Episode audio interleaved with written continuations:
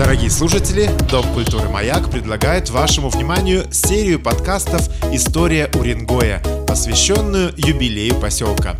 В 2021 году Уренгою исполняется 55 лет. Это знаменательное событие не только для всех его жителей, но и для тех, кто когда-то жил и работал в нашем легендарном поселке.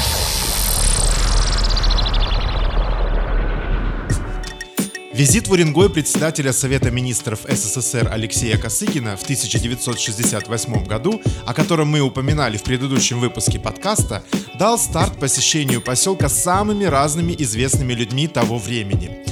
1969 году в Уренгое побывали советский летчик-космонавт из самого первого отряда космонавтов Борис Валентинович Волынов и советский боксер, чемпион Олимпийских игр 64 года в Токио, двухкратный чемпион Европы, шестикратный чемпион СССР Валерий Владимирович Попенченко. Они прибыли в составе большой делегации, возглавляемой первым секретарем ЦК ВЛКСМ Евгением Тяжельниковым, который курировал в то время комсомольские стройки Западной Сибири. Этот визит навсегда останется в памяти всех поколений уренгойцев, так как именно после того знаменательного события в поселке появились и до сих пор существуют две улицы, названные именами прославленных соотечественников – Волынова и Попенченко. О ярких воспоминаниях после визита в Уренгой в конце 60-х можно прочитать в одной из книг биографии Аллы Пугачевой. Тогда еще мало кому известная солистка Виа Новый Электрон Липецкой филармонии в составе различных концертных бригад посетила многие молодежные стройки и поселки Крайнего Севера, а также Архангельской области, Республики Коми и Карелии концерты приезжих артистов, плюс кружки по интересам и выступления участников художественной самодеятельности Дома культуры «Маяк» оставались единственными развлечениями для молодого поселка, вплоть до 1970 года, когда в ДК «Маяк» открылся филиал Пуровского районного кинотеатра. В Уренгой пришло большое кино.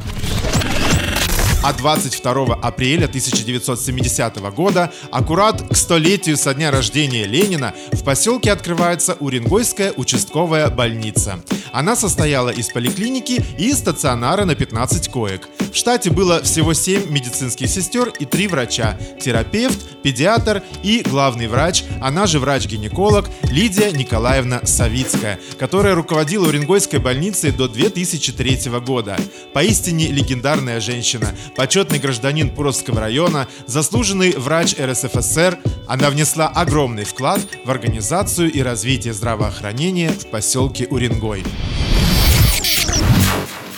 Нельзя не вспомнить еще об одном значимом событии начала 70-х. После многочисленных нареканий со стороны жителей, самую первую и главную улицу поселка, улицу геологов, уложили бетонными плитами. До сих пор многие жители по старой народной привычке называют ее бетонкой.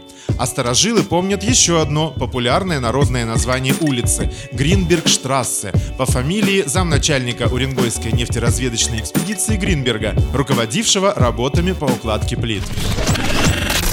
Кстати, именно этот элемент благоустройства позволил Уренгою в 1972 году занять во всесоюзном смотре-конкурсе поселков первое место и получить переходящее красное знамя.